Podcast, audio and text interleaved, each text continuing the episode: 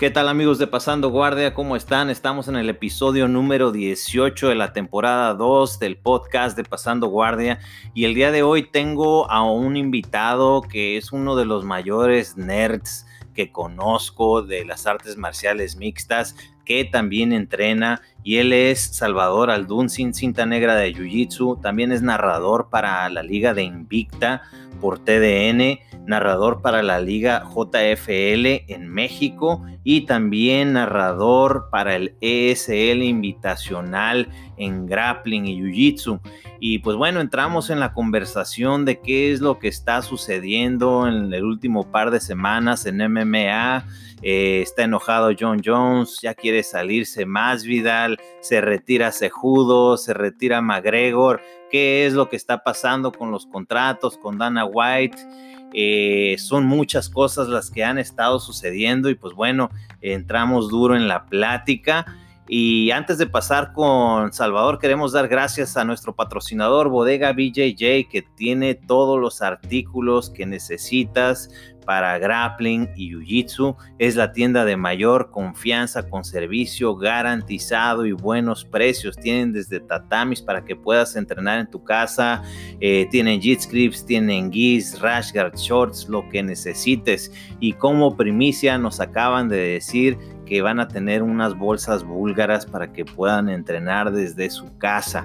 Entonces, mándenles mensaje por redes sociales, bodega BJJ con servicio a todo México y Estados Unidos. Vamos con nuestro invitado.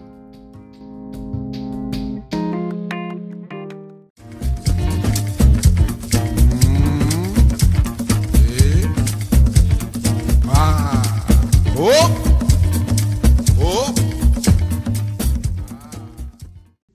Muy bien, César, ¿tú qué tal? Aquí con mucho gusto de saludarte y a todos los que nos estén escuchando ahí en Pasando Guardia. Un gusto como siempre. El gusto es de nosotros también. Eh, pues fíjate que han estado pasando cosas eh, que se están juntando en UFC y nos pusimos a platicar en Instagram, tú y yo, y dije, pues, ¿por qué no mejor lo discutimos en el, en el podcast? Para las personas que todavía no te conocen, danos un poquito de, tu historia, de tu background en artes marciales y todo esto.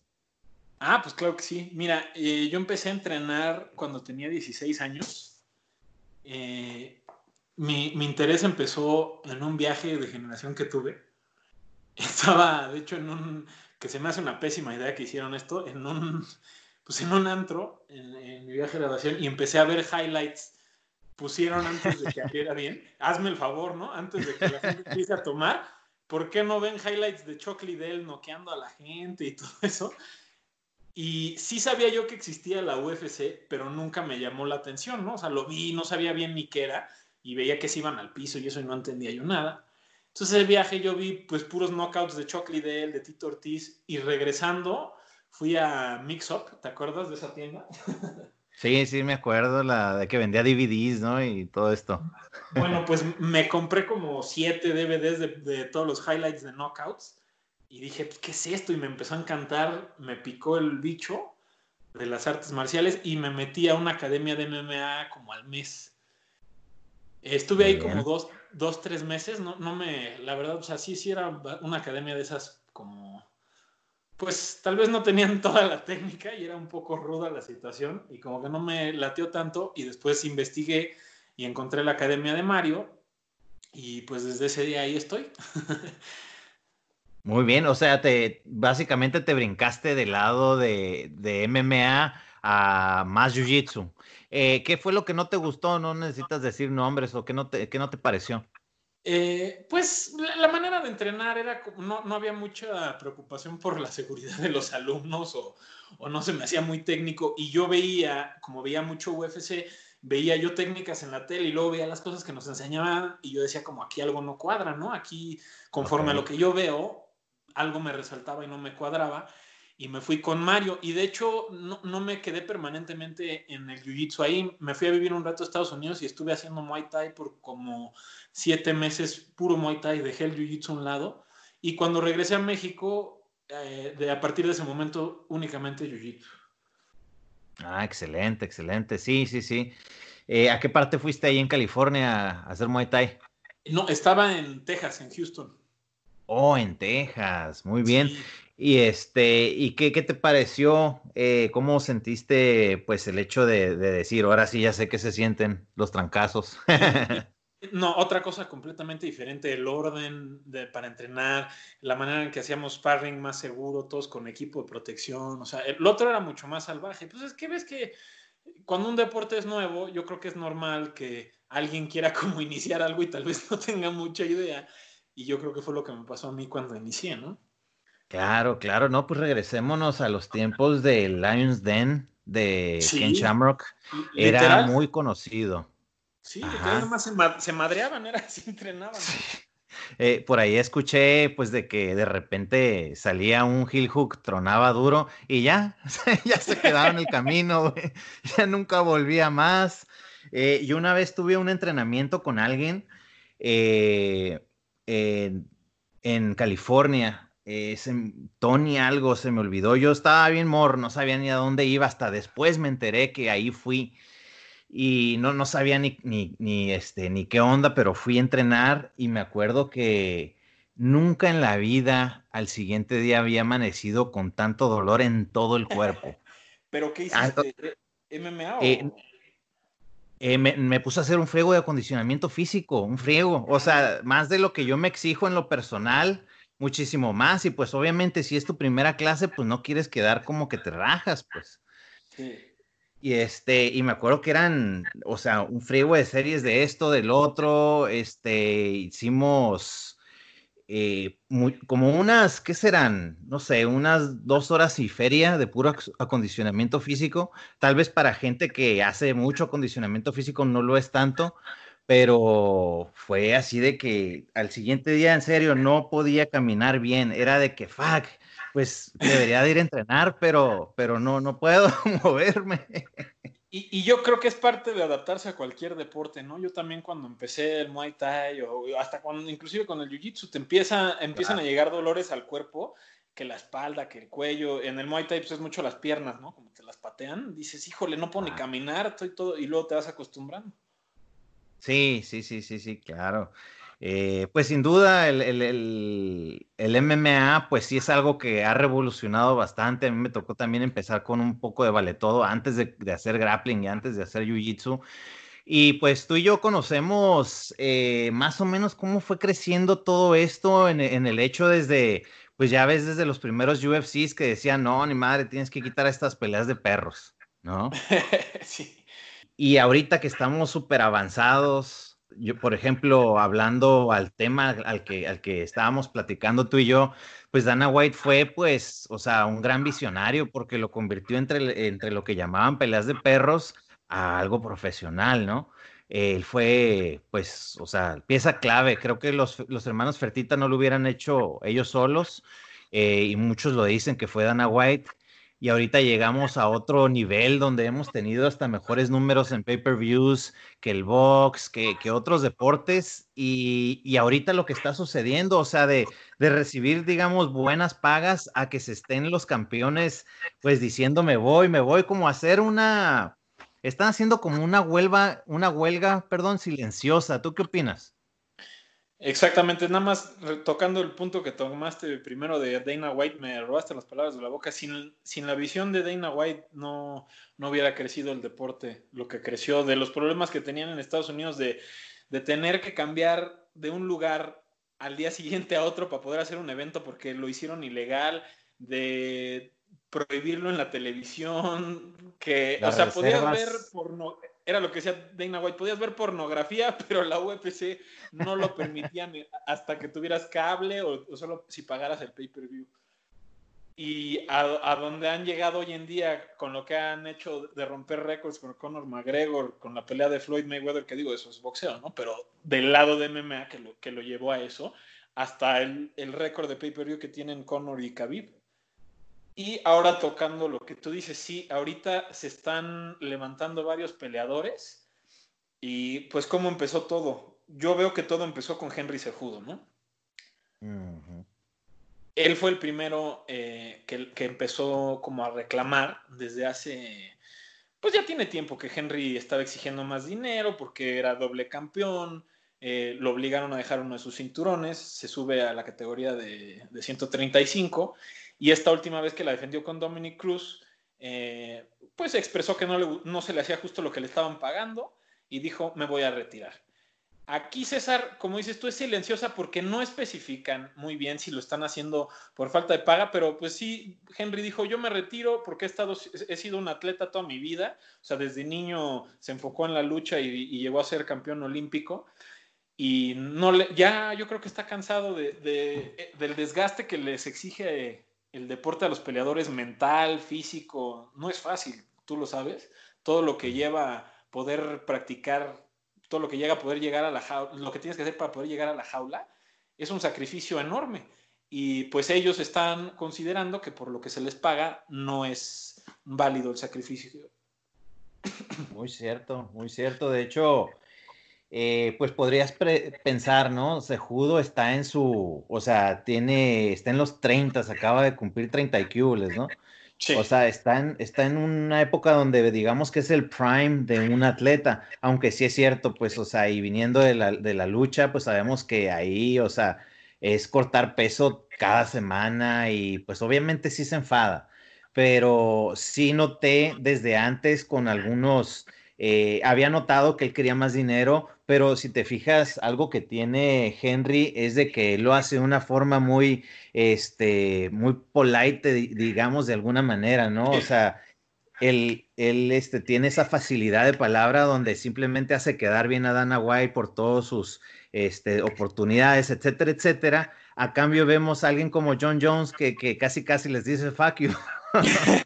Eh, justo es lo que quiero tocar hay tres individuos que están, bueno, cuatro a partir del sábado que están, digamos, en esta huelga y vamos a ir cubriendo qué, ha pasado con cada uno y, por qué no y cómo, y cómo están sus diferentes posturas contra la compañía, ¿no? Que, de hecho se ve hace ver bastante mal a la compañía. Como dices tú, Henry Sejudo tomó una postura más, pues bueno, hasta aquí yo dejo mi cinturón también yo creo que es un poco manera, no César, de, bueno, me quieren, si les sirvo, páguenme más, si no, pues ahí la dejo. Y la UFC tomó la postura con Henry inmediatamente de, ¿sabes qué, campeón? Pues, si no quieres defender tu cinturón, ahí nos vemos. Inmediatamente se, hizo la pelea de José Aldo contra Peter Yan y Henry Sejudo ya no es campeón. Ok. Pues está bien, es que si no lo hace uno, o sea, obviamente uno es una pieza del, de la esta de ajedrez, pero si todavía tienes el resto de las piezas, dices, no, no pasa nada, vamos a crear una pieza nueva, eh, que vamos a hacer hype de otra persona y de que se puede, se puede, ¿no? Henry, como dices tú, de, todos los que han salido a, levantarse contra el UFC, ha sido el más amable. Lo, lo, de él murió así, le quitaron, dijo que se retiraba. Dana White dijo, sale que padre, voy a seguir eh, con, las dos divisiones y ya hay este, peleas por ambos cinturones que, le pertenecían a Henry, el de, el de peso a mosca de 125 y el de la división de arriba de 135. Henry Sejudo yo creo que, pues mira César, yo creo que ha sido una figura, Henry trató de ser un poco polémico siendo su, Triple C. Y Sus videos y todo esto, ¿no? Los videos, la verdad, a mí yo no fui muy fan de eso, pero no, no, puede desmeritar eso, lo que hizo Henry en su carrera, teniendo dos cinturones, a la gente que le ganó, a Dominic Cruz, que es considerado el mejor de todos los tiempos en esa división. Eh, lo hizo increíble y pues yo creo que en realidad eh, ahorita con Henry Sejudo es el que menos le importó y es el que menos dinero les genera. Entonces yo creo que por eso fácilmente la UFC toma esta postura de pues si te quieres ir, bye. Es que puedes crear dos, ¿no? O sea, uno en, uno en cada división y pues eh, de cierta manera también no es mala estrategia, pero por otro lado creo que Sejudo si tiene la paciencia suficiente y espera sin hacer nada, digamos que gana Aldo, eh, se crea un poquito de hype ahí con algunos tweets o lo que sea, eh, creo que sí puede despertar el interés. a ver qué sucede durante este tiempo, porque como tú dices, hay, pues hay varias personas que, que han alzado la voz. Sí, y, fíjate, chistoso que eh, hablemos de la polarización que hay con el boxeo. Dijo Henry Sejudo que él solo quiere salir del retiro si le ponen a Ryan García. Sí sabes quién es Ryan García, ¿no? Claro, claro, sí, sí, es el protegido de Oscar de la Hoya. O sea, es como un mini Oscar de la Hoya. Sí, que pega muy rápido, ya ha estado gane, gane todo. De hecho, hay un video, si lo quieren buscar, pongan Ryan García, Francis Engano, y puedes ver cómo le pega el protector de cuerpo a Francis Engano y lo está tratando de mover, le está pegando con toda su fuerza y Engano nada más se ríe, ¿no? sí. Muchacho. Porque eh, creo que no sé qué día lo vi, que tiene pues a otro morro y pues está bien ligero, no sé cuánto andará caminando, unas 130 libras, pero le está pegando a otro de que igual va a estar de su tamaño y pues sí lo mueve al morro, pero pues sí, este, ¿cómo quieres tampoco golpear esa montaña? no, Francis Engano es un monstruo.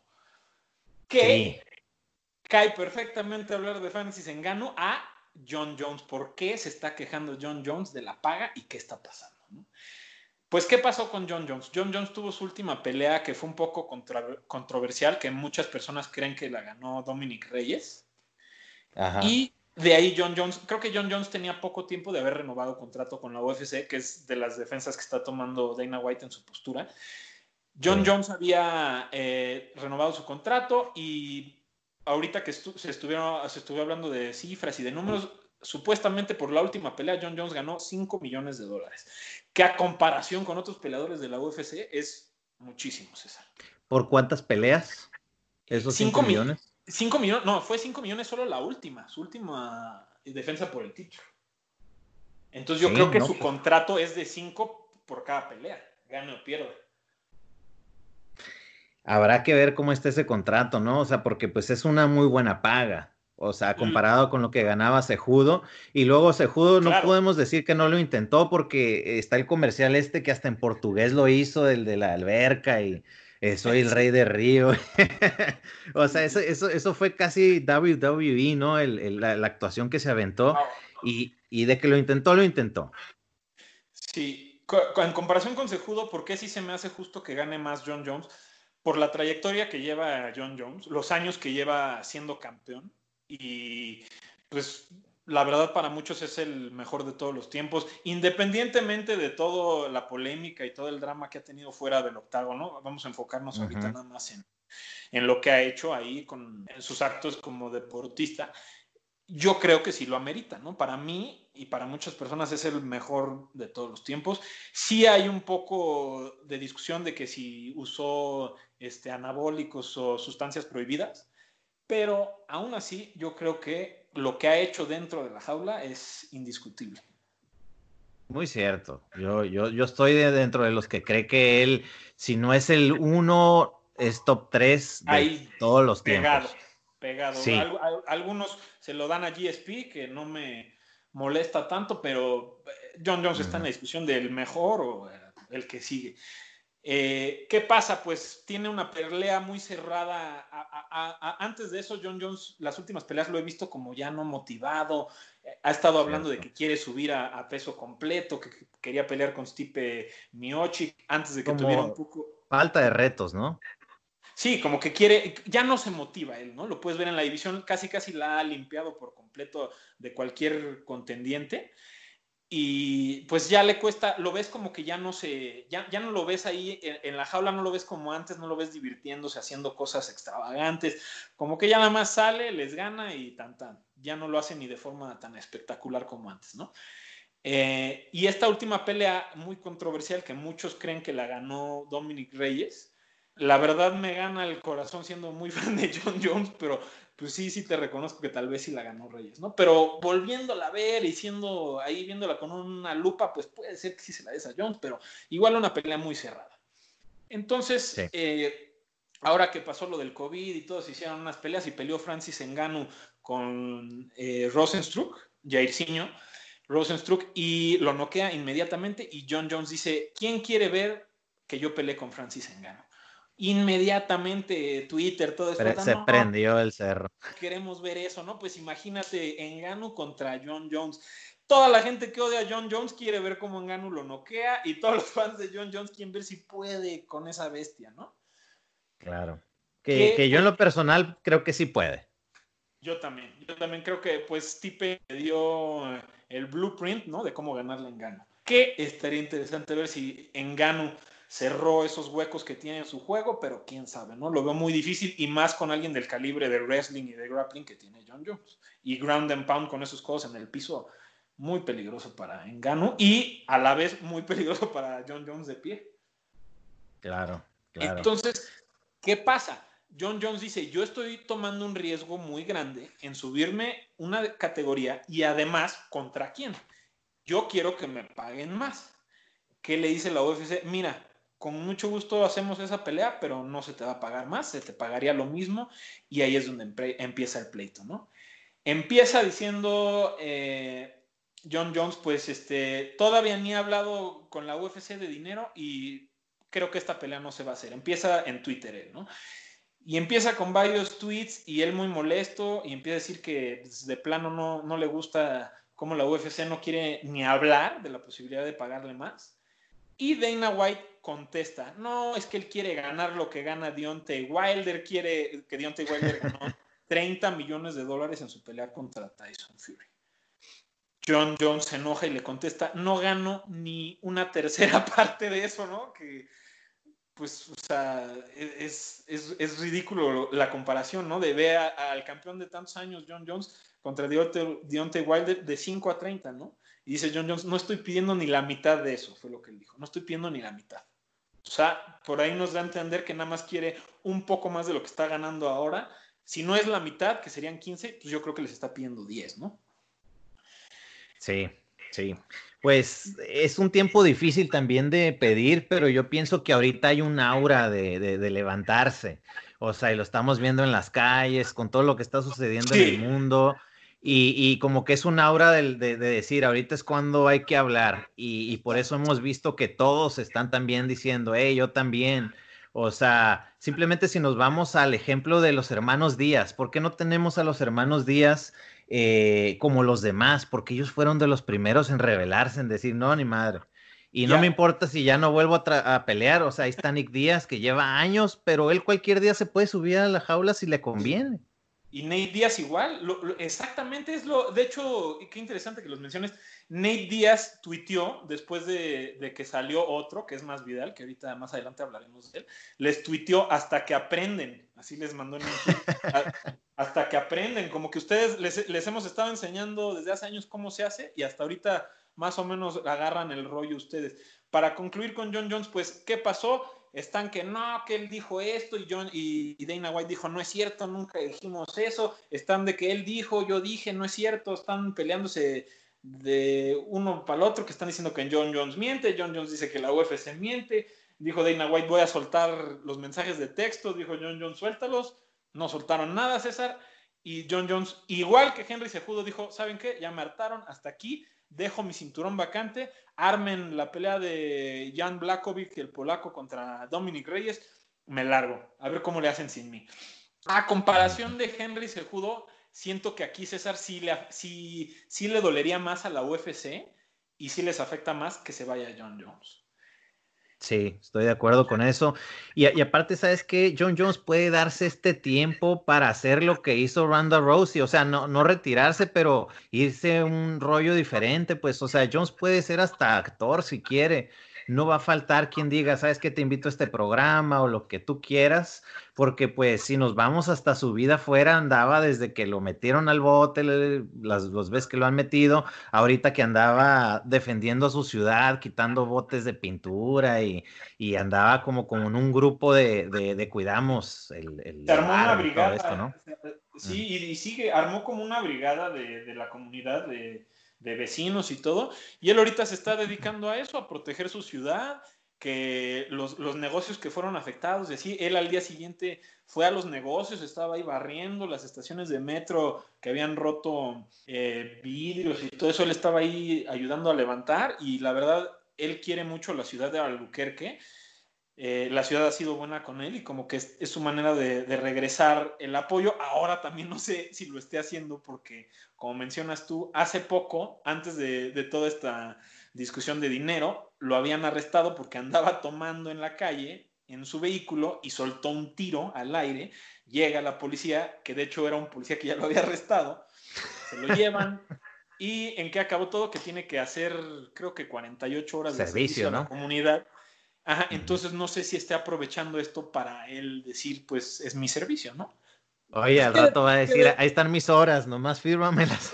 Puede ser, pues eh, así es lo que yo viéndolo como con un ojo más mm, dudoso, ¿no? Dije, pues igual lo está haciendo como para aprovechar que tiene que hacer sus horas de todos modos, ¿no?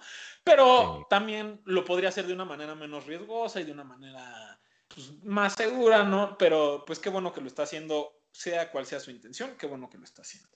El último viernes, el siguiente peleador que se levanta, Jorge Masvidal. ¿Qué pasa con Jorge Masvidal? Jorge Masvidal ya estaba programado para pelear con el campeón Kamaru Usman y mismo problema, empiezan a pedir más dinero, no sé qué, y la misma respuesta de Dana White, te acabamos de renovar tu contrato y no vas a, no vas a, no te vamos a dar más, este es tu contrato, o lo respetas o te friegas. Y pues igual, lo mismo, Masvidal empieza en Twitter, nada más que Masvidal, yo creo que de todos ha sido el más agresivo contra el UFC y es el que más los ha amenazado. Hasta mm. antier o ayer, no sé cuándo, hasta los comparó. Dijo: Mi papá viene de un país comunista, que es cubano.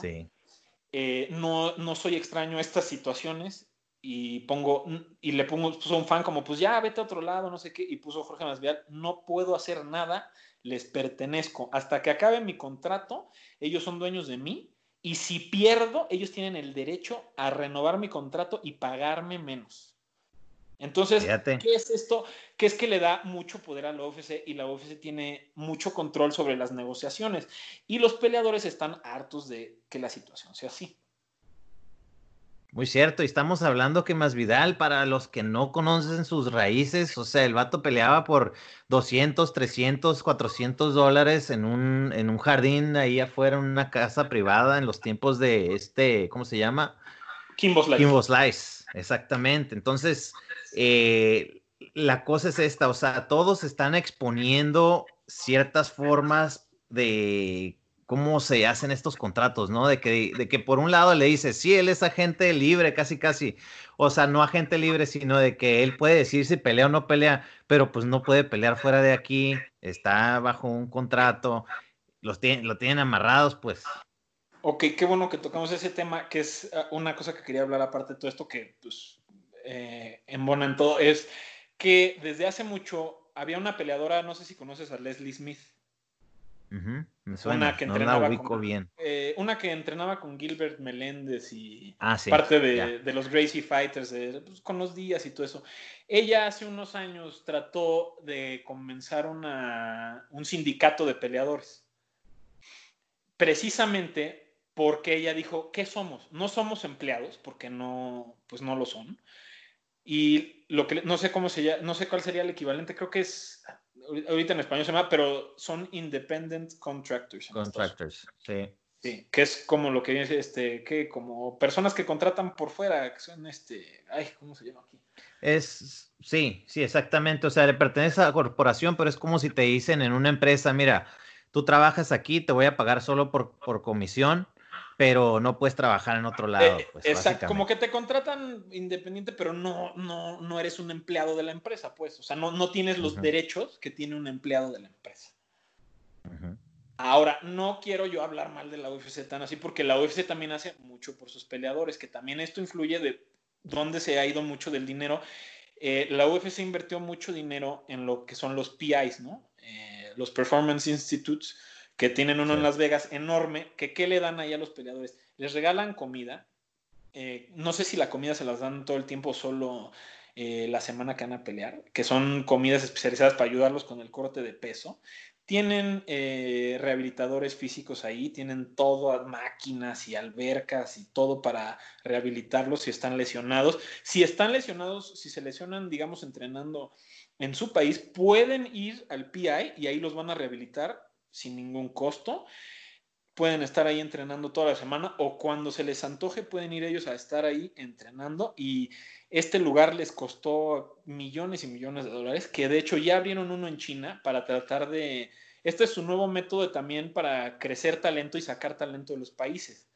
Mencionando eso, quieren abrir tres en México, uno en Monterrey, uno en Tijuana y uno en el DF. Y creo que abrirían también uno en Puerto Rico, estaban diciendo. No, pues tarea, es buenísimo. O sea, es buenísimo. En, o sea, tampoco no nos, no nos pongan como de que nos estamos quejando porque no hay que ver la, la estamos viendo un tema, pero pues sí, o sea, eh, los Fertitas y Dana White en un momento estuvieron de que hemos perdido todos estos millones. Eh, o sea, por el lado de negocio pudieron haberlo dejado desde hace mucho, pero lo hicieron con pasión de que pues esto nos gusta hasta que le pegaron con el TUF. De ahí ya Sí, de, hecho estaban a punto de cerrar y le tuvieron que pagar a la cadena de tele para poder pasar el TUF en la tele. O sea, les Tiempo aire, ¿cierto? Y la, pelea de, este, de Stefan Bonner y Forrest Griffin fue la que cambió toda la trayectoria de la UFC. Pero regresando a lo que decíamos, entonces eh, esta pelea de Leslie Smith quiere un sindicato y quiere, otra vez polarizando con el boxeo, quiere llevar algo del boxeo que se llama el Ali Act, que es algo que Mohamed Ali metió al boxeo, que es que protege a los peleadores y les da muchísimos más derechos de los que tienen los de MMA. Entonces, eh, también se hizo un problema por ahí, me acuerdo, creo que este Kong Lee, varios peleadores quisieron demandar a la UFC y ella estaba como ayudándolos.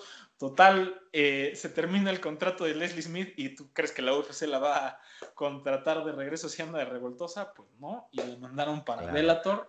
Y esa fue la última vez que se había como levantado un movimiento como el que hay ahora, de que los peleadores están exigiendo un poquito más a la compañía.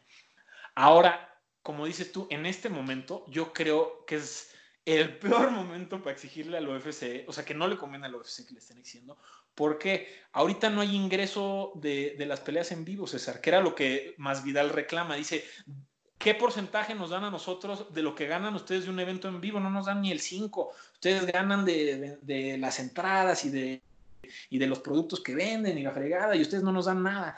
Pero también eh, yo creo que bien no está tomando en cuenta en las otras cosas que gasta la UFC, que es como el PI. Ahorita también abrieron un edificio enorme que es el Apex, que es donde están haciendo las peleas ahorita, César, que es como, pues, tiene su estadio, tiene ahí para grabar, tienen todo. O sea, la UFC ya se hizo, ahí pueden ellos grabar, producir, hacer lo que quieran. De hecho, ahí se van a estar haciendo los tours ahora en el Apex.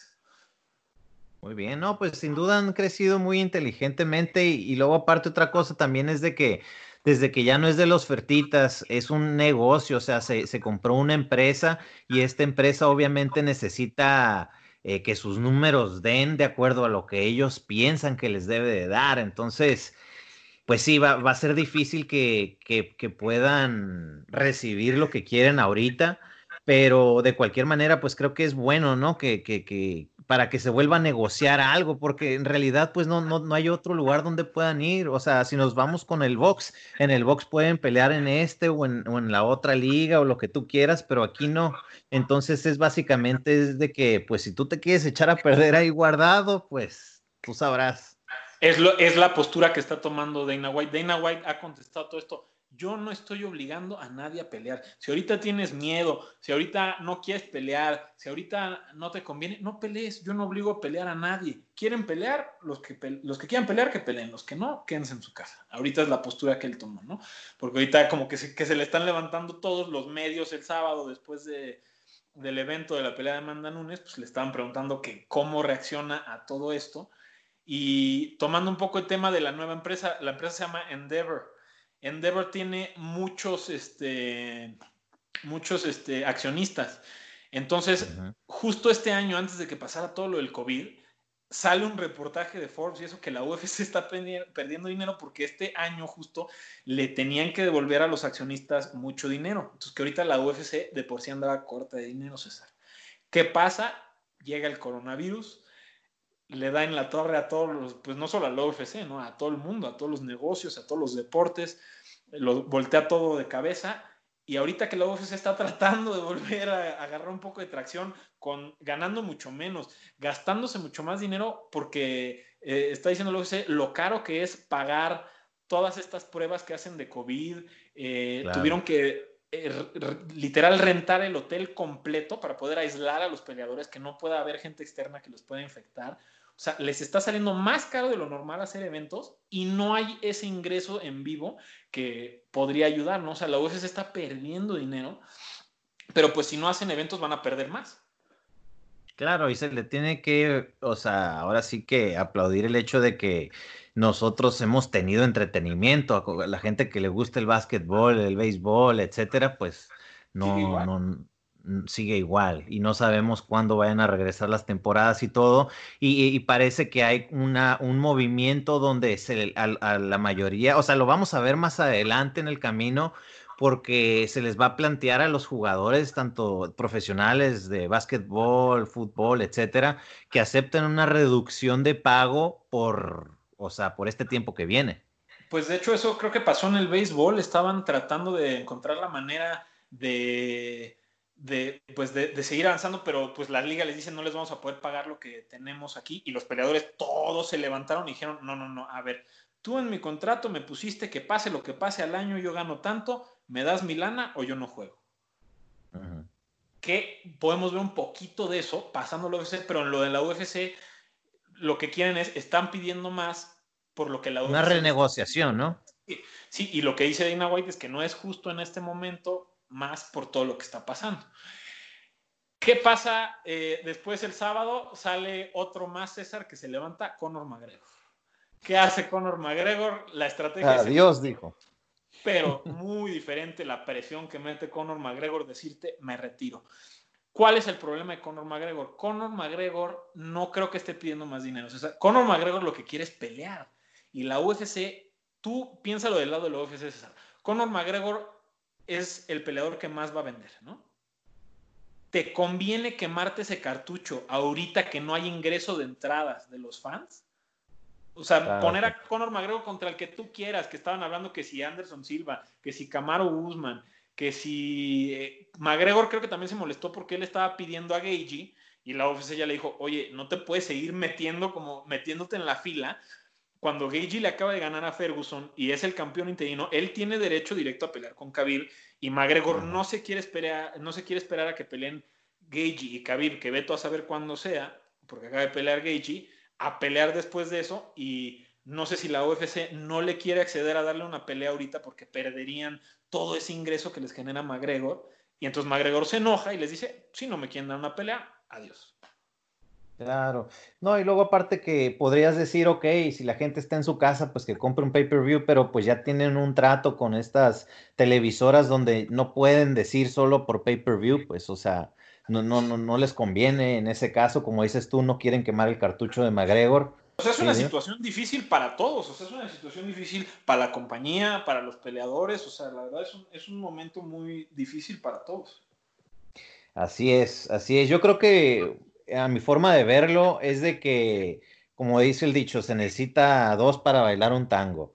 Entonces, los dos deben de dar un paso al frente en cuestión de que UFC les diga, ok, sabes que no te puedo pagar por esto, pero puedo aflojar tu contrato, pero es algo que no, no van a hacer, pues, o sea, eh, no es como que van a dejar que John Jones vaya y se aviente un tiro en Bellator y luego regrese, o sea, nunca va a suceder.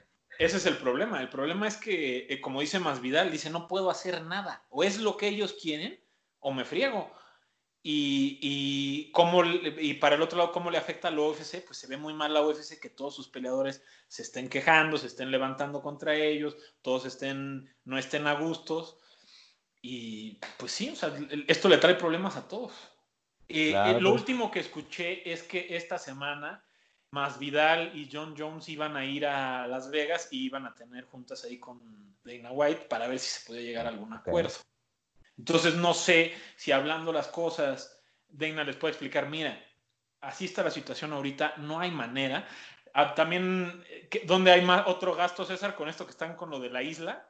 Eh, un medio brasileño, han, han, tenido lo de la isla como secreto, no quieren divulgar dónde está la isla, porque a Dana White le da miedo lo que pasó cuando iba a ser la de la de Gagey Ferguson en California, ¿te acuerdas? Que se enteraron que iba a ser en, tierras este, de, nativos americanos, eh, que ahí como que pueden hacer sus propias leyes, entonces lo iban a poder hacer ahí. El gobernador de California le habla a Disney, que es la compañía dueña de ESPN, y ESPN tiene contrato con la OFC, son este, eh, socios de televisora, y le dice, por favor no lo hagas, no queremos tener problemas con el gobierno de California, porque legalmente no los podían parar, pero la, eh, ESPN y Disney le dice a la UFC, por favor no lo hagas, Dana White respeta la decisión, pero dice él que todo fue culpa de los medios que estuvieron, no, no, esto no se debe hacer ahorita, una falta de conciencia. Entonces, cuando él empieza a armar la estructura para la isla, ahorita lo ha tenido todo por secreto y no quiere que nadie sepa dónde está. Hace unos días, unos medios brasileños dicen, ya sabemos dónde está la isla, está en Abu Dhabi.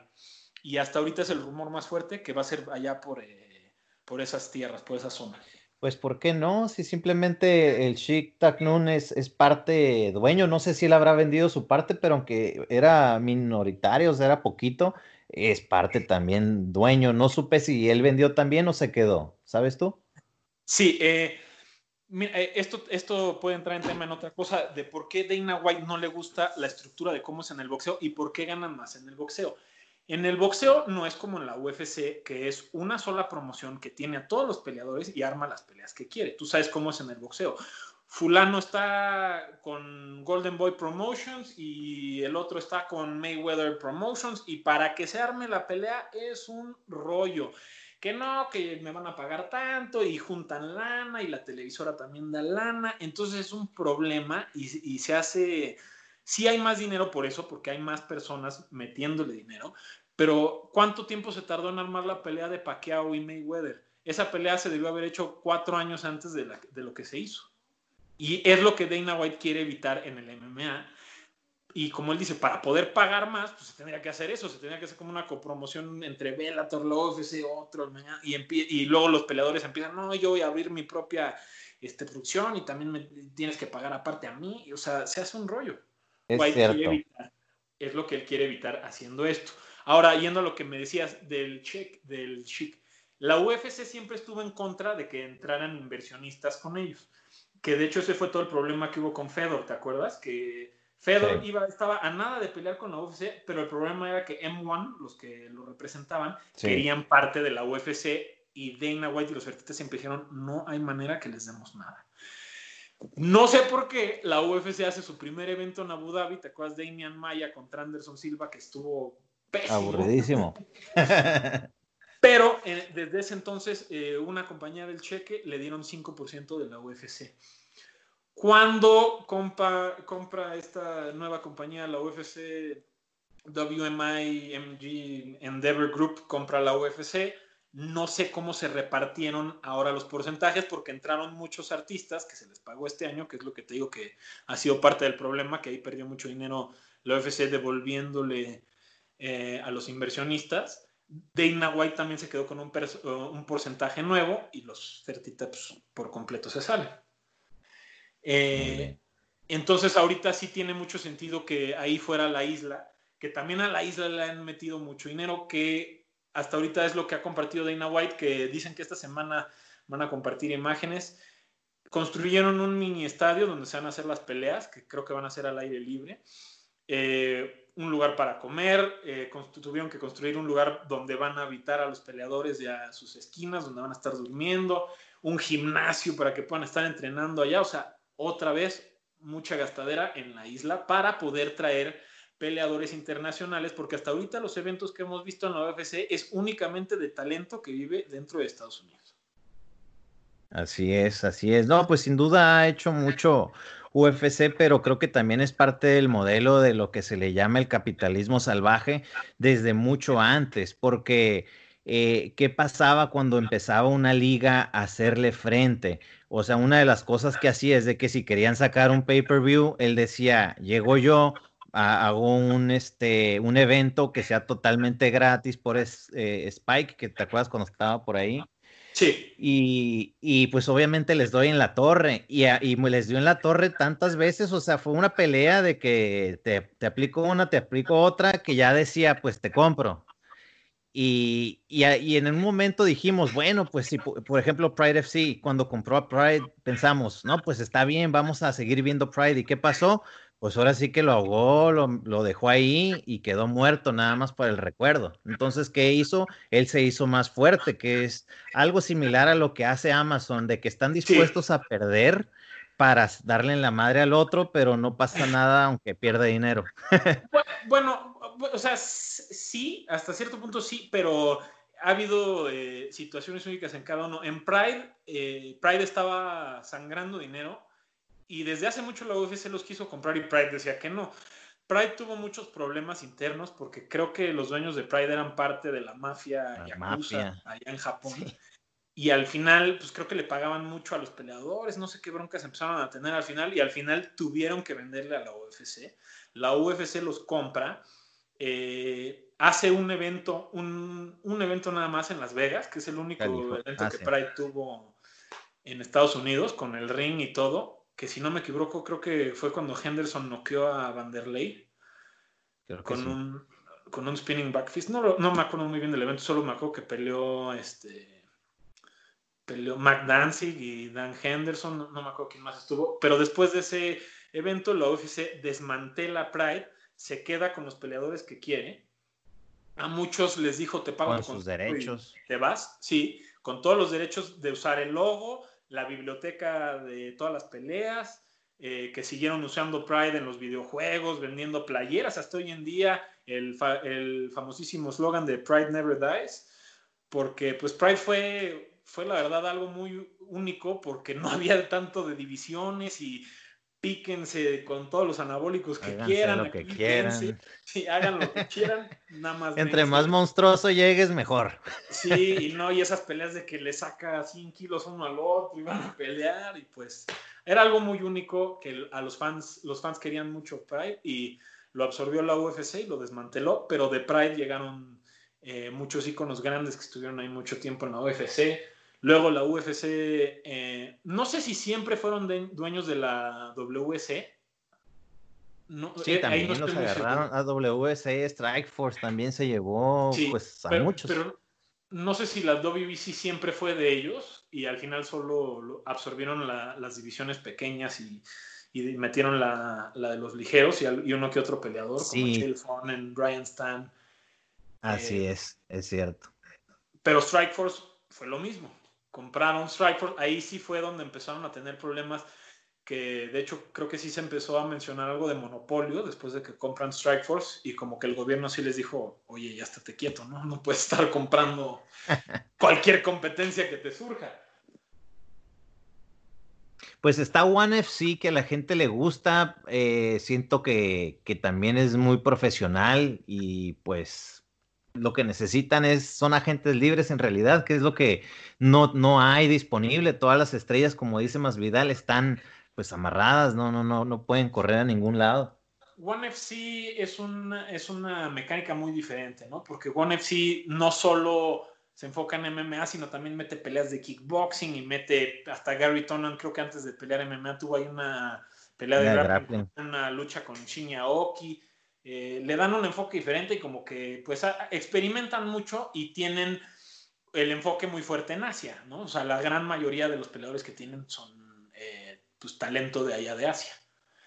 Eh, también está... Sí, pues volvieron a agarrar aquí ya, me imagínate a sus 40 y cúbules. Sí, y, y, como que los que sobreviven tienen que hacer eso, ¿no? Tienen que tener una mecánica muy diferente al UFC. Está PFL también, no sé si los conozcas que PFL lo manejan más como, lo manejan como si fuera béisbol, o sea, es como una temporada y es un torneo y el que gane el torneo le dan un millón de dólares.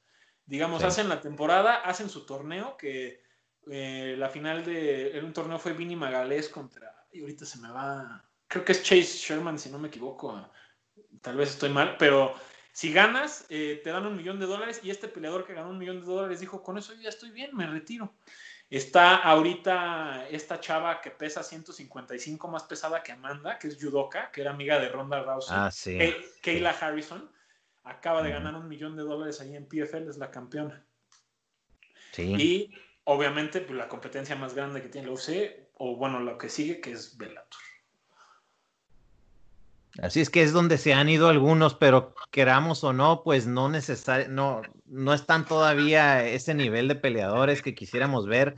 O sea, si los pones sobre la balanza, no, no da, pues, porque UFC tiene, tiene a todas las estrellas, aunque se haya llevado algún par, Velator no, no se le compara, ¿no?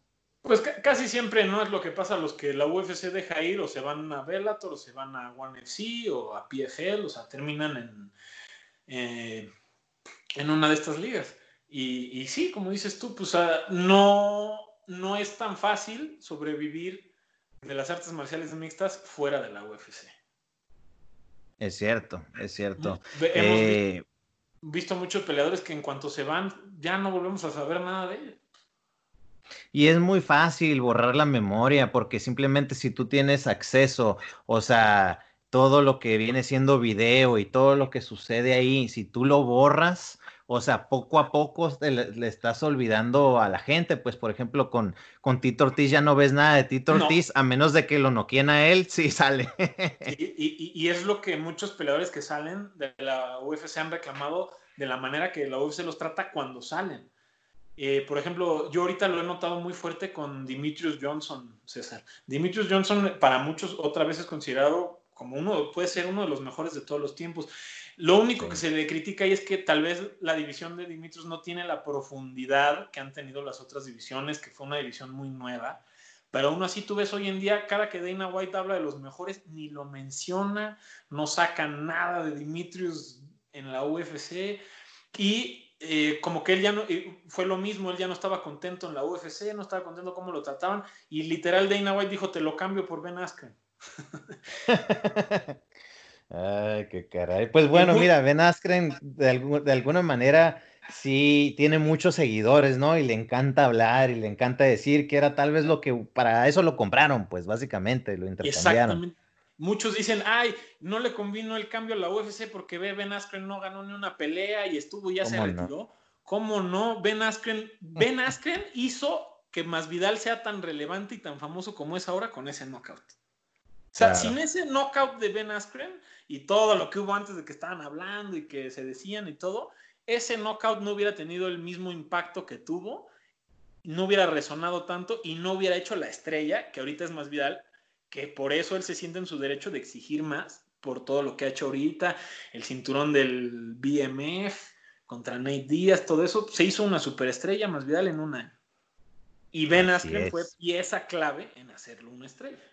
Entonces, claro, que combino a la UFC ese cambio. Claro que sí. Pues a ver qué pasa por ahí, Salvi. Eh, pasando al, al Jiu-Jitsu, eh, vemos pues programas, o sea, vemos también ligas, etcétera. Obviamente nos vamos a ir a una escala súper más chica, pero es lo que practica la mayoría de los, nuestros escuchas. ¿Qué opinas en cómo van las cosas ahorita? Pues me ha dado gusto ver que, muchos, eh, muchas, eh, muchas ligas están volviendo a, hacer sus eventos. No sé, la verdad, si tengan la misma seguridad ni el dinero como lo usé para poder hacerle pruebas a todos. Entonces no sé cómo se, este, se ha estado manejando esa parte de, lo seguro. Obviamente son todos a puerta cerrada los eventos. Eh, el primero que empezó fue Chael Sonnen con el Submission Underground, que tiene ahí como amarrado a Craig Jones y es básicamente esa liga consiste de a ver quién le puede ganar a Craig Jones.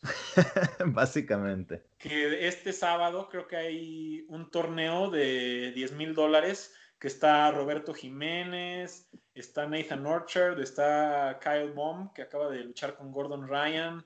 Eh, no sé, ahí dense una vuelta en Submission Underground. Eh, este fin de semana hay un evento y el que gane le da derecho a, competir contra Craig Jones y le dan 10 mil dólares. Y ha estado haciendo pues muchos eventillos ahí este Chael Sonnen desde, desde hace tiempo, desde que estamos en esta situación.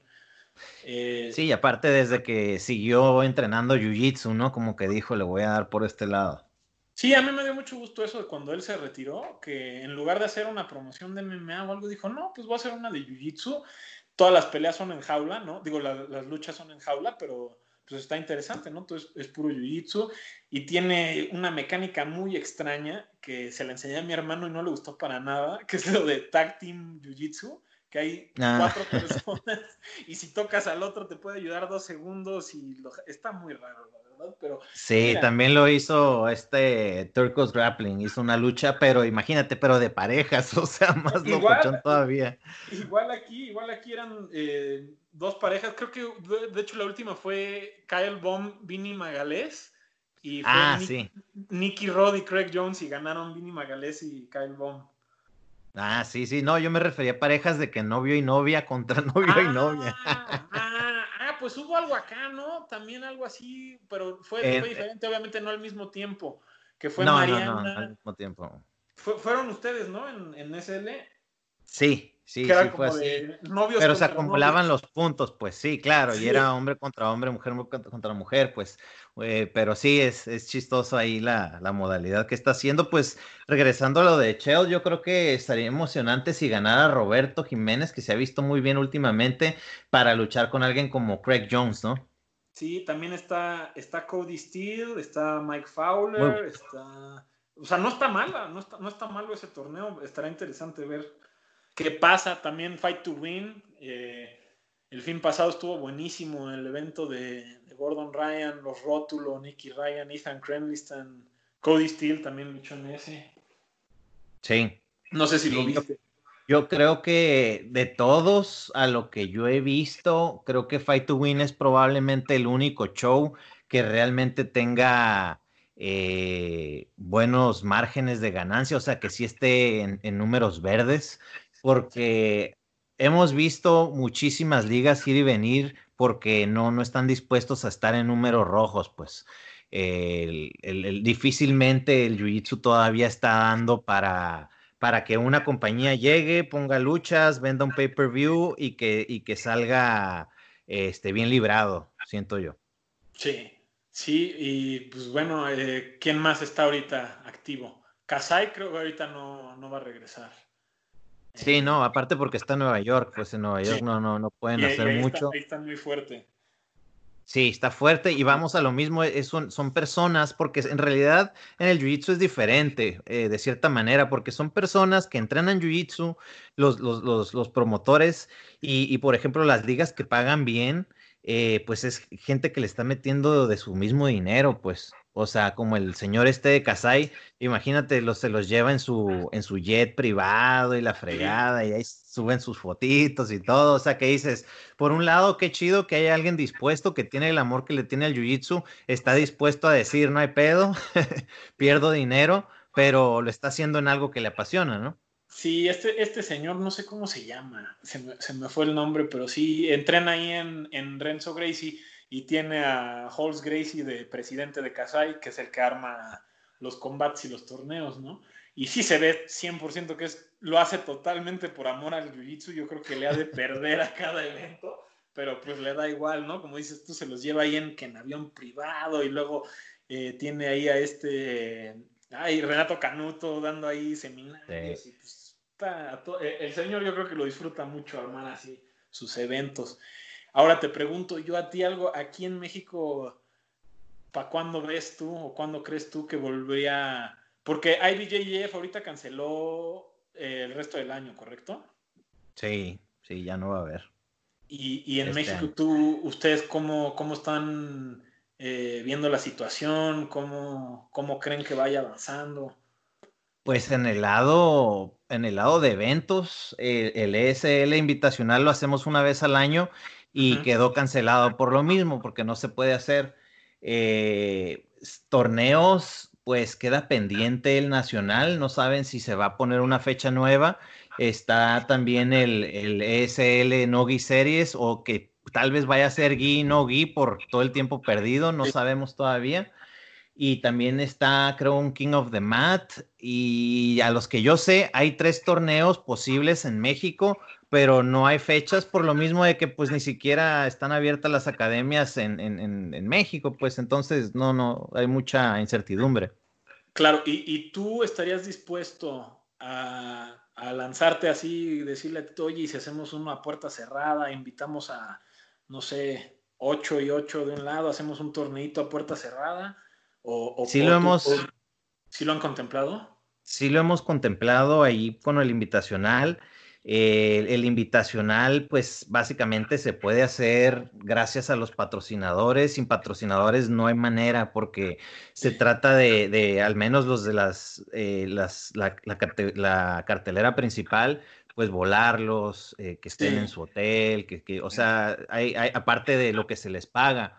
Entonces, el, el que haya gente ayuda a amortiguar eso.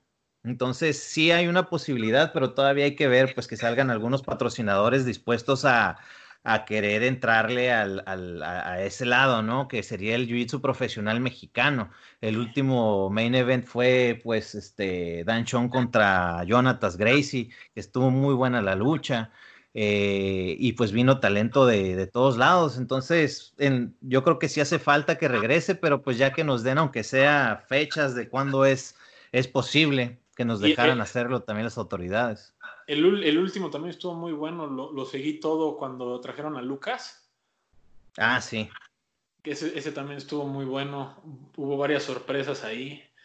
Este, Daniel, ¿cómo se llama? Daniel Bustamante, exactamente. Este, sí, porque, o sea, a mí me ha tocado ir a entrenar con él un par de veces, una vez que estuve ahí en Sonora y otra vez que pasé por Sinaloa también, eh, las dos veces eh, me tocó entrenar con él y es, una, es un jiu muy técnico y muy sí. tranquilo. O sea, no, no, no, no sé, digamos, no es el más explosivo del mundo, pero fluye muy bien y pues vimos que llegó a la final. Obviamente, pues Lucas Barbosa, pues es un, es un monstruo, un top 3 del mundo. Y, y pues también a él le, le, tocó lo suyo, ¿no? Pero, pero la, la llegada fue muy buena, así, o sea, Pero, llegó sometiendo gente. Sí, y, y, qué bueno, porque pues así vemos, ¿no? ¿Qué, qué, qué nos falta acá para, para estar con, con, ese nivel? Así, así nos vamos midiendo, nos vamos checando el talento de acá. Se me hace excelente trabajo lo que hacen ahí en el SL de traer talento de fuera para medir el talento que tenemos aquí y pues ver que pues, cada vez, yo siento que cada vez poco, poco a poco va creciendo el nivel de México y cada vez tenemos personas que nos representan mejor como país. Claro, siempre hay sorpresas porque no todos tienen las posibilidades de ir a todos los Open y, y, y, ganarse un lugar en el Mundial por diferentes razones, como viene siendo pues simplemente lo monetario, pues no tan fácil dices voy a viajar 8 o 10 veces al año a los Open, que a Roma, que a Nueva York, que a donde tú quieras, Panamá, etcétera y ganarse un lugar en el mundial, aunque puedas tener el nivel, pero recordemos que ya no te puedes inscribir. Entonces, el, el que venga un monstruo a tu ciudad o, a una ciudad cercana, eh, pues ayuda a que digas, órale, ok, esta gente, yo sé en qué nivel está y puedo saber por dónde voy, en qué nivel estamos, y esto va mucho también para los demás atletas porque vienen de todos los colores, gente de Brasil, gente de Estados Unidos, y, y, y, yo creo que es positivo para los competidores mexicanos que tengan, que, que, venga esa gente para, para acá, aparte de que les ofrecemos pues un país muy bonito, muy buena comida, se la pasan bien, entonces está bien. Y motiva, motiva, ¿no? O sea, a mí me dio mucho gusto ver ahí a, a Daniel contra Lucas Barbosa, pues oye, qué bueno, qué bueno que tenemos un gran exponente mexicano que está ahí, que llegó a la final y pudo luchar con él y pues digo, independientemente del resultado, yo creo que ya estando ahí pues es, es un logro y, es, y, y da mérito claro. y pues poco a poco iremos creciendo hasta que algún día estemos ahí al lado de esas bestias. Así es, es todo un proceso y es parte de ese proceso, así que eh, yo no descarto que de aquí a cinco, entre 5 a 10 años vamos a tener campeón mundial. Ya es una generación que viene detrás de nosotros, que tal vez ahorita, no sé, sea cinta naranja, el niño, el muchachito o cinta verde, pero, pero ahí vienen. Sí, como está este, Georgie, está Frank, Frankie, Frankie Zambada. Sí. Ahí México tiene talento que va, que va saliendo. Sin, sin hablar mucho de mi propio equipo, pero ahí tenemos también a Neville, que, que lo conoce. Ah, muy bueno. Gabito sí, que claro. cinta azul, que lleva entrenando ya rato, y pues sí, sí nos sorprende ahí ver ya los azules de hoy en día, dices, hijo. No, hombre, si pueden lo por... y ese está por Flow Grappling, pero eh, si tienen la oportunidad de ver esta lucha también con otro niño de aquí de Tijuana, eh, muy bueno, uh, se me fue su nombre, pero, o sea, estos niños ya te están eh, luchando con técnica que ves en los adultos, en, sí. en cintas café, casi, casi, pues, o sea, la, el, el cómo fluyen en cuestión de sus movimientos y todo, o sea, te da a, a ver de que, pues, sí, sí hay avance, pues. No, o sea, yo, la, la, última academia que fui de visita a César, antes de que pasara lo de COVID, andaba, eh, yo por trabajo estaba en Texas, estaba en San Antonio, y un día fui a la academia de Rodrigo Piñeiro. Uh -huh y luché ahí con moradas y azules y dije, madre de Dios. ¿Qué es esto?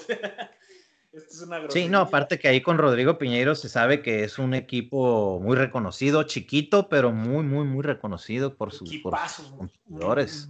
Nivel muy alto. Sí.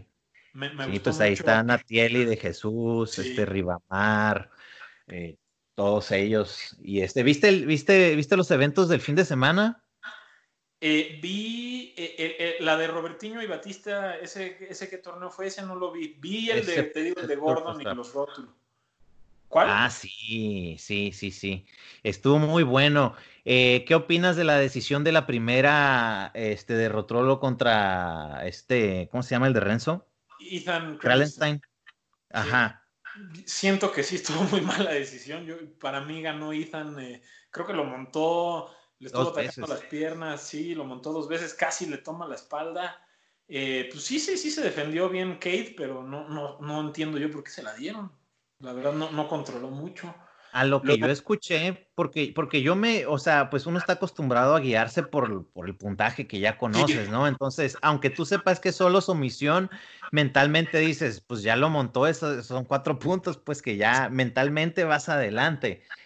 Escuché que supuestamente las reglas de ellos es el problema cuando es solo sumisión, que, que tienen una, interpretación diferente y a lo que yo escuché es que se suponía que le daban más valor a los, a los intentos de sumisión. Entonces sí tiró por ahí unos koalas y tiró unos este, estimas y todo, Rotuolo, pero pues sí, o sea, sí, sí, sí me sorprendió el resultado pero tiene que estar encajado como para darle mérito al intento, ¿no? Por ejemplo, yo sentí que los intentos de ataque de Ethan... Había varios resbalones ahí, sí. Y estuvo más peligroso. Por eso muchas personas se quejan y está el debate eterno de, no, es que si pues los de Tenth Planet te van a decir, no, pues es que tiene que haber overtime, saca a los jueces, que no haya jueces y que se arregle en penales de Jiu-Jitsu casi casi, ¿no? En el overtime Y a mucha gente le dice, no, pues no me gusta. Son muy buenos los de Ten Planet para eso. O sea, ellos ya tienen, es una habilidad que, ellos ya, ya, ya la hicieron suya, que en muchas academias no se practica tanto. Pues lo entrenan, ¿no? Y yo creo que si, si tú estás consciente de que vas a competir en, un torneo que tenga overtime así, pues lo, practicas y lo drileas, ¿no? Que, yo por diversión, eh, yo doy una clase en Nogi, me gusta meterlo en mi clase a veces nada más porque pues también practicas control de la espalda y practicas control del spider web ahí para estar con, en el brazo o escaparte. Sí, tus escapes, todo eso. Sí, eh, pues yo creo que es de gusto de cada quien, ¿no? Hay personas que no les gusta, porque hay personas que te dicen, ¿y por qué le voy a regalar la...? Eh, hay, muchas personas que se molestan, que dicen, ¿por qué le voy a regalar la posición? Porque vamos a empezar mm. desde la espalda. O sea, él no me tomó la espalda, no tiene por qué empezar ahí, ¿no? Y les molesta. Y pues prefieren lo que vimos el sábado, pero pues luego encontramos esos problemas como el que hubo. En, en, todas los hay. Sí. Sí, pues en todas las reglas hay, hay, hay, hoyos, pues, y hay inconformidad de, de, personas, entonces no hay manera, no hay otra, pues, o sea. Y, y, tú en el SL, ¿por qué ustedes prefieren eh, eh, que se vaya decisión de los jueces? ¿O es empate cuando, cuando...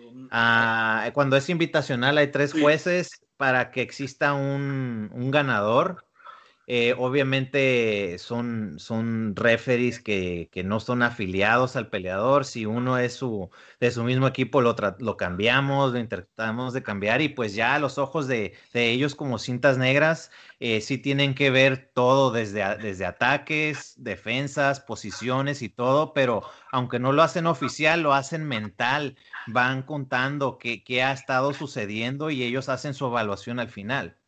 Sí y es para que no haya tantos empates también, porque de repente eh, yo he notado que, eh, ¿cómo te diré? Hay veces que un empate no le deja buen sabor a nadie, pues. No, no, y hay unas, cuando es super fight, ¿no? Hay veces que, ah, pues si no ganó nadie, pues empate. no me acuerdo en qué torneo se hacía eso. Eh, Metamoris. Metamoris, exacto. En Metamoris, si nadie ganaba, pues empate. Pues, Ajá, y pues obviamente ya en el récord, en el libro, ves un empate, pero tú sabes quién ganó cuál de todas maneras, ¿no? Por ejemplo, te doy un ejemplo de una pelea horrible de Metamoris Cyborg contra Brendan Shaw, que fue empate. Dime nunca vamos a... empate. nunca vamos a olvidar, es una de esas de Never Forget. no, esa pelea yo creo que es de las peores de Jiu-Jitsu que he visto en mi vida. Sí, sí, sí. No hizo nada Brendan Schaub, nada. Y en, y en la conferencia de prensa después, no, pues yo logré mi objetivo, que era que no me hiciera nada Cyborg. Y le hizo, y dijo Cyborg, si, si veniste a no luchar, pues felicidades, lo cumpliste. Pues nada más se le ah. acercaba a Cyborg y, se echaba para atrás, y se echaba para atrás, y se echaba, se para, echaba atrás. para atrás y le daba un sopapo en la frente. Órale, retírate. sí. Pues a ver qué pasa con el Jiu-Jitsu. Creo que vamos por buen camino eh, comparado a los últimos 10 años. A mí una vez me tocó una plática ahí con este Budo Jake, estoy seguro que sabes quién es. Sí. Y este, él platicando sobre el tema me comentó, me dijo, mira, hay un detalle. Dice, vamos a ponerlo como ejemplo. Tú puedes ser el mejor en tirar una piedra sobre el río, ¿no? Ya ves que tiras las piedras de esas que van como que van brincando. O sea, se, levantan, ajá, dice, y pues yo respeto esa habilidad y todo el rollo, pero lo que te tienes que poner a pensar es, ¿quién está dispuesto a pagar para verte tirar esa piedra sobre el río? y este, y pues sí, es la verdad, nosotros estamos muy enamorados de nuestro deporte y sabemos que es una comunidad creciente, pero pues todavía no hay tanta gente dispuesta a pagar por, por ver jiu-jitsu, que, que ese es el detalle. Que ese es el gran misterio de cómo hacemos que la gente que no sabe lo que es el jiu-jitsu, que no lo conoce, cómo se le puede hacer atractivo para que lo quieran ver. Y pues hasta ahorita lo, que creo que se ha estado haciendo es experimentar, ¿no, César? O sea, de que si eh, combat jiu-jitsu, que si de parejas, que tag team jiu-jitsu, que submission only, overtime, o sea, eh, hay tanta experimentación porque nadie le ha dado al clavo de qué es lo que más vende. Así es, así es que pues bueno, va a llegar su momento. Yo creo que algo que le va a ayudar mucho es la serie esta donde van a contar historia parte de Rickson Gracie que, que no se sabe para cuándo va a salir en Netflix, que ya estuvieran. O sea, la neta le haría un parote a todas las academias que van a regresar con, con, menos alumnos y que mucha gente no va a ir por miedo al virus, etcétera, que, que lo entiendo perfectamente, eh, pero le va a ayudar al Jiu-Jitsu sea cual sea el momento en que salga este documental, porque estamos hablando de una plataforma mundialmente conocida como Netflix. Imagínate la historia de, de, Rickson ahí, pues, oye, si nosotros sabemos esto, imagínate ya bien actuado y todo. Ándale, ándale, pero no es documental, hasta, ¿verdad? Lo, que yo había escuchado es que va a ser una serie actuada de la historia de, de Rickson. Sí, sí, sí, pues es del, es del mismo de que hizo Narcos, el mismo director, entonces probablemente podamos esperar una, un tipo de, de, de, rodaje similar, ¿no? Solo que con otro contexto. Va a estar buenísima, yo me muero ganas de ver eso y y como dices tú, sí, lamentablemente ahorita por la situación habrá muchas academias que cierren, habrá muchas academias que al abrir estén batallando con el miedo de los que quieren entrenar y de los que no quieren entrenar. Y lamentablemente ahora que en Estados Unidos ha habido estas, este, eh, pues la gente que está destruyendo y eso, ha, habido academias afectadas, eh, la de Tenth Planet de Orange County, eh, que se las quemaron, qué mala onda. Long Beach, sí. Long Beach, qué mala onda, ¿no? Sí, claro, pues imagínate, o sea, no es como que, no es como que quemaron un Starbucks que dice, no, pues tengo mi aseguranza, tengo esto, tengo el otro, o sea, le diste un, pellizco, pero a una, algo así tan pequeño, pues oye, sí, sí le estás dando en la torre, pues. Estamos en, pues en, épocas muy raras, muy... Muy extrañas. Muy extrañas, César, muy, muy locas. Espero que la situación cambie pronto y y que todos pueda, todo pueda regresar a la normalidad y que yo sé que todos los que nos están escuchando se mueren de ganas de regresar a entrenar y, que lo podamos hacer de una manera segura y sana para todos. Sí, así es. Esperemos que esto ya resulte, ya sea con una cura segura o pues ni modo, nos van a dejar caer la vacuna. Si realmente funciona, pues adelante, qué bueno y que, que sea lo que sea, pero que regresemos a nuestra, a, lo que llamábamos normalidad, que nunca, nunca va a ser igual, siento yo, pero pues lo más cerquita que se pueda. yo, yo creo que nada regresará a la normalidad, todo va a tener que ajustarse y todo va a ser muy diferente. Antes de que haya una vacuna, que yo creo que va a tardar bastante, a mí la forma, lo, lo que mejor yo creo que puede pasar es que si se inventa una prueba instantánea, que a donde entres, así te hacen la prueba, Ah, lo tienes, regrésese a su casa, no lo tiene, pásele y estás con pura gente que, que tampoco lo tiene, entonces es seguro, ¿no? Claro, esto también daría mucha confianza, eh, que fuera económica y que se distribuyera de forma muy rápida, tal vez, o sea, obviamente que no sea la del cotonete ni tampoco que te tengan que estar sacando sangre, este, sangre o algo así, que fuera salival, órale, pum, de volada, ¿no? Eso sería lo más fácil, algo con saliva eh, que cambie de color, si lo tienes, cambia tal color, si no, pues, regrésate a tu casa, si no lo tienes, pásate a entrenar. Claro, Claro, pues ya veremos, no, no, no sabemos todavía qué va a suceder, pero pues para la gente que está ahí afuera, tenga paciencia, este, mejorémonos en otras áreas. Y no sé, algún mensaje que quieras dar por ahí, eh, Salvador. Pues sí, igual que tú, solo eso, que por favor, pues todos se cuiden, eh, tengan paciencia. Ahorita en, este, en estos momentos es muy importante salud mental, salud física, entonces por favor cuídense en todos los aspectos traten de superarse o mejorarse en cualquier área de su vida ahorita que tienen tiempo, ahorita que tienen tiempo para hacer cosas que antes no tenían tiempo, pues aprovechenlo por favor y cuídense. Así es, mi Salvi, pues muchísimas gracias por toda esta plática muy ameno. Estoy seguro que mucha gente le va a encontrar eh, también de esa manera. Y pues bueno, Hermano, te mando un abrazo y nos vemos tal vez en el próximo torneo. Quién sabe cuándo va a ser, pero pues mucha salud para todos, fuerza a todas las comunidades de Jiu-Jitsu. Eh, un saludo a toda la comunidad, cuídense todos, les mando un abrazo y ojalá todos estemos de, eh, de vuelta pronto ahí entrenando y pudiendo ir a torneos y saludarnos. Suffer, suffer, suffer, suffer, suffer, suffer for world. Now your fault be that. Me I say, now your fault be that.